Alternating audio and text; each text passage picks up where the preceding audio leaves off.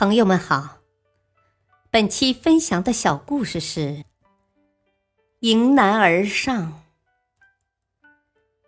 某大学德高望重的老教授正在给即将踏入社会的毕业生们上最后一节课。老教授看着同学们青春而自信的脸庞，沉吟片刻后，问了大家一个问题：如果某一天你去山里游玩，不幸遭遇了一场暴雨和泥石流，而此时你刚好站在山脚下，摆在你面前的有两条路：一是赶紧跑向平坦的洼地，二是顶着狂风暴雨向山顶跑。你会选择哪条路？几乎所有的同学都毫不犹豫地选择了第一条路。教授摇了摇头。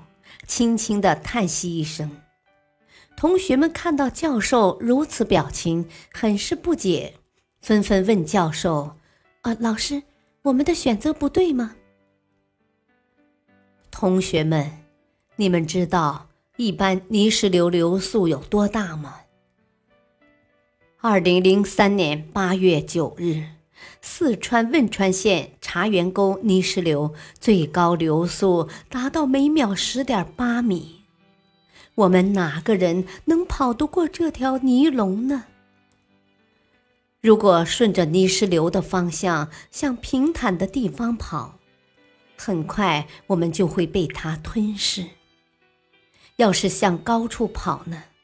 虽然不像在平地跑的那么快。可是我们不要忘了，山顶是没有泥石流的。向高处跑的危险系数是不是要比向洼地跑小啊？向高处跑等于为自己打开了一扇生的大门，是在向安全地带靠近。教授语重心长地说。同学们听了老教授的解释后，恍然大悟。大道理：当我们面临险境的时候，逃避解决不了任何问题，只有正视困难，知难而上，才是正确的选择。虽然这一选择可能会困难重重，但它才是通往成功之路的最佳路径。感谢收听，再会。